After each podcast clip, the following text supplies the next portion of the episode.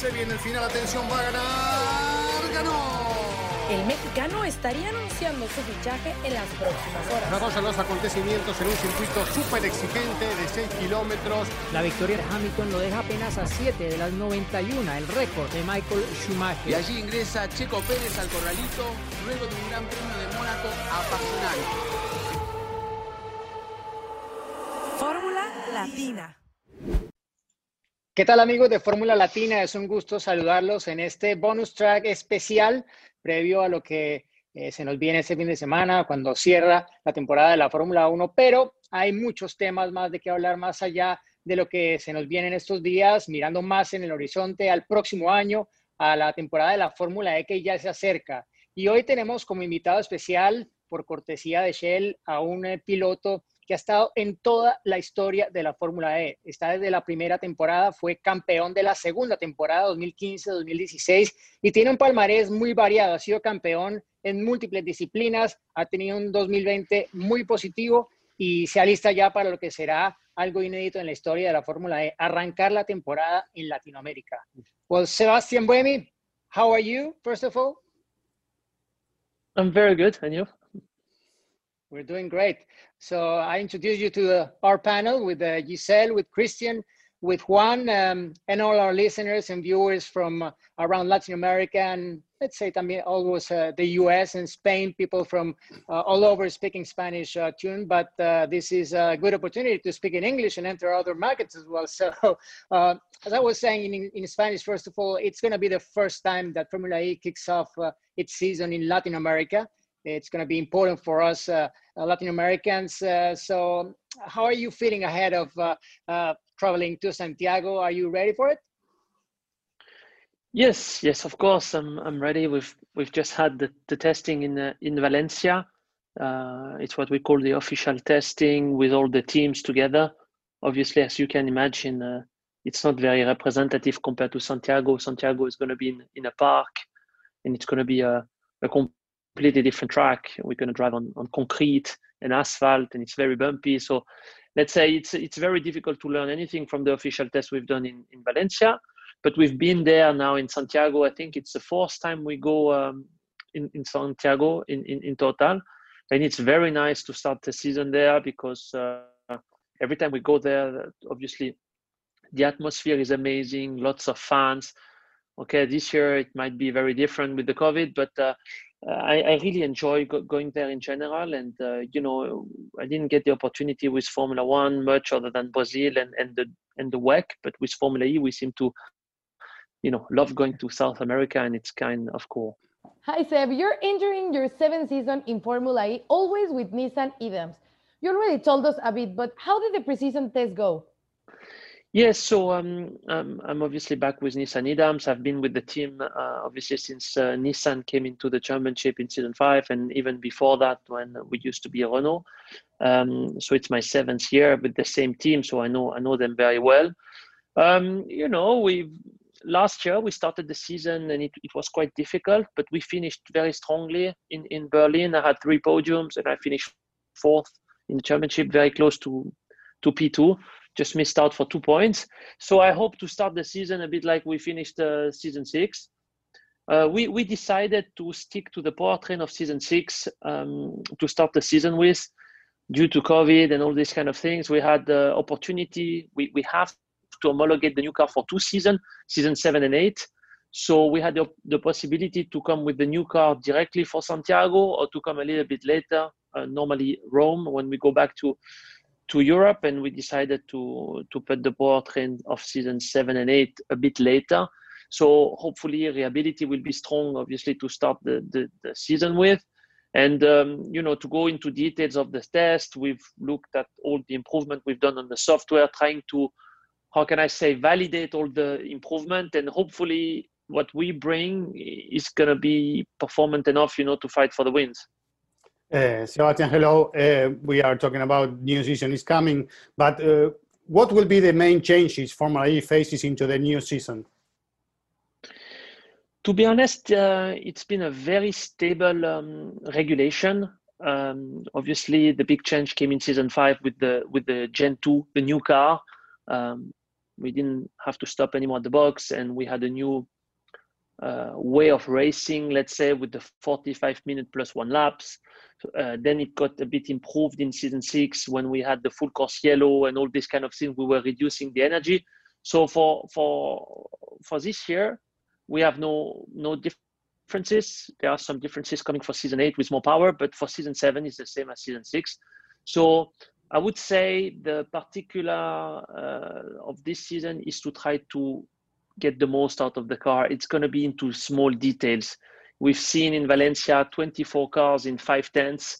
So it just shows how much you have to go into details, how much you need to to make sure you extract every single, you know, uh, piece of energy and mm-hmm. efficiency of your car, and hopefully, you know, do a good job in qualifying as you get only one lap, and then score as many points as you can throughout the season. Okay, you are has been one of the most successful drivers in Formula E. Which has been the most challenging of the championship for you? I mean, what was the main challenge of all these years in Formula E? Yeah, I think in general, you know, every year is hard. You know, we keep saying, yeah, it's getting tougher and tougher. Of course, the competition is getting better, but obviously the teams and the drivers we, we were facing before were also very good. So I would say the particularity in Formula E is um, to be consistent, to score points. Um, it becomes very difficult to, to dominate. I mean, we've had Antonio doing an amazing job last year, mm-hmm. but somehow I don't expect this to, to happen again just because of the qualifying groups. You know, sometimes you start in group one, group two, or three, four, and this has a big effect on obviously uh, your starting position because the tr- circuit is evolving a lot. So the particularity is to try to be consistent throughout the season and, and not miss any opportunities to, to score points. And this has been the case, let's say, since season one. You just uh, mentioned uh, your rivals, uh, Antonio and uh, DS. Uh, they won the championship for the, for the past two years, a team championship. You finished runner-up with Nissan e.dams. Actually, e.dams dominated the first few years of, of Formula E, the first few seasons. What will it take for you to, after being runner-up uh, last season, to make the jump and sort of cut this trend of domination from your rivals. Yeah, exactly. I mean, we we've seen, you know, we've won three championships together in, with e.dams in the past, and now with Nissan. Um, that was only our second season. So in season five we finished fourth, and in season six we finished second. But you know, we know how hard it's going to be. You know, we have Mercedes, Porsche, BMW, Audi, this very strong team coming with lots of uh, resources. So I think what we need is to start the season well. It's been our uh, weak point in season five and six. For example, last year I scored zero points in the first three races. So you can imagine that to finish fourth in the championship means we had a good end of the season. So if we can start already well, you know, and, and score points directly in Santiago, it's going to be very important because also it's going to be a double header. So it means two races, one on a Saturday and one on a Sunday. And then we have exactly the same in, in Riyadh. So at the end of February, we will have done already four races, and it's very important that you already score from the beginning. If we manage to score all the time with the two drivers, then we have a chance, I think, to fight at the front. However, you know, it's very easy. We, we, we could have finished six in the championship last year. We finished second, but from second to six, not many points were separating the teams. Seb, in the recent days, um, Audi and BMW announced that they will exit as manufacturers at the end of season seven. But Formula E has been perceived as the future of motorsports. What are your thoughts on this? Well, it's it's always kind of um, how can I say kind of sad when you when you read that the manufacturer is, is is pulling from the championship. At the end of the day, you know, we still have plenty of manufacturer, like even more than all the other categories nearly put together. Uh, and and we know that there are more manufacturers that wants to to enter. There are big rumors about other people coming in. So I don't I don't I think Formula will manage to replace them soon. However, they were big names, so it's it's you know it's difficult for me to comment. Obviously, um, uh, so far Nissan is very committed to the championship and we want to be successful, which is, uh, from my point of view, the most important. But yeah, I, am sure Formula E will will obviously discuss, learn, and, and, and come back stronger. Uh, and uh, looking at your own team and partners, uh, what developments are taking place that are actually relevant to the wider industry and mobility?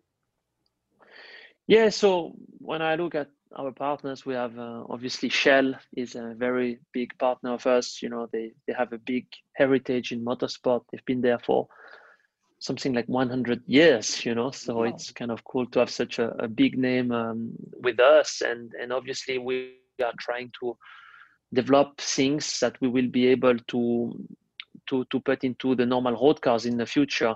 We have the e-fluids uh, as an example, but we have many other things obviously uh, working on it. Well, you mentioned Shell, no? And as you speak of Shell, so much history in motorsport as a fuel and lubricant supplier. How do you apply that technology to the Formula E? Yeah, so basically, you know, people don't really understand that we still have some fluids in, in Formula E. You know, people expect us uh, to say oh, it's only an electric car, but the, yeah, okay, but the, we, we, we need some fluids, you know, and uh, we are working on the efficiency. Efficiency in, Form, in, in Formula E is everything, you know. So efficiency means you need to use the least energy possible to, to try to be fast. And clearly we are trying to develop lubricants and, and, and kind of fluids like the e-fluids that we can put in the powertrain to try to gain a little bit of something. You know, it's like in Formula One, they develop special fuels to try to, to gain power. Here, at, to some extent, is a bit the same. And we really try to, to develop those things because, as I said, you know, in, obviously in Formula One, one or two tenths, okay, it's important, but it's not like in Formula E. In Formula E, five tenths, you have 24 cars. So yeah. anything you yeah, can gain will obviously bring a big, uh, a big gain in the, in the at the end result. So, so what are some of the products, like say that for customers that you use that the partnership somewhat has helped to bring to life? Yeah, so obviously Shell has a Shell uh, Recharge. You know, it's to it's to charge very rapidly the electric uh, cars. Uh, they have more and more stations, you know, and and and and those this electricity is 100% uh, uh, renewable so uh, it, it's kind of nice that Shell goes that that road basically. And and again, you know, we are working, as I said before, a lot on the fluids. At that one one point, hopefully, you'll be able to find in in your electric cars. In uh, Formula One, pit stop having a shell moment for Ferrari. How close uh, are we to see a fast charge pit stop in Formula E? Yeah, so I don't um, really know exactly the mm-hmm. latest on the new regulation of um, of Formula E with the Gen three, but apparently we will have very uh, fast charging in on the Gen three that is supposed to come in season nine. Yeah. So again, I think they're still discussing slightly the, the the regulation and how they will implement it. But you know, uh, people including Shell are, are developing uh, chargers that, that will be able to charge the, the battery very quickly. Uh, Sebastian, speaking of the future of motorsport, uh, Formula One and WEC have been increasingly leaning towards electric uh, without fully relying on it. Uh, Nissan is betting heavily on e-power. Can all these series coexist in the long term, or are some destined to disappear? What do you think about it? To be to be honest, I I don't really know. I mean, Formula One remains the, the pinnacle of, of, of motorsport. And obviously, it looks like, you know, obviously they have hybrid cars and it looks like they will go toward um, different fuels in the future, renewable fuel, you know. Uh, but but I I don't really know. You know, now it looks like some manufacturer are entering the WEC again.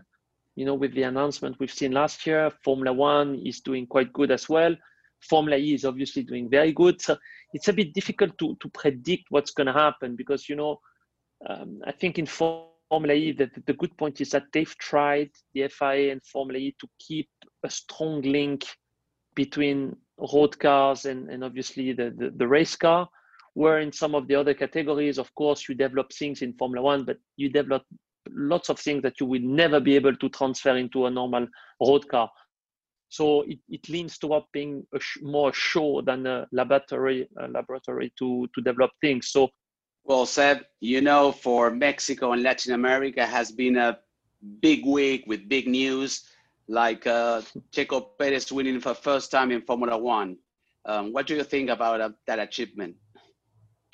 Well, you know, I know, I know him since a long time because I think I raced uh, Formula BMW with him Ooh. in 2005. Yeah. You know, so it's been like 15 years. I think you know he's he's obviously been uh, since a very long time in Formula One, um, and I think he kind of deserved it. I mean, uh, he should have been on the podium the the week before when he broke the engine. So it's kind of nice to see this kind of redemption. You know, all of a sudden the week after he wins the race, and even got spun around in turn four. He was last after the first lap. You know, so. I think it's um yeah he, he really deserved it and, and, and somehow I hope he will stay in Formula One next year because uh, you know it's it's sad that he doesn't have a drive uh, after winning a race like that. Sebastian, winning is never easy in any series, uh, even less when you're racing at some of the top uh, series in the world.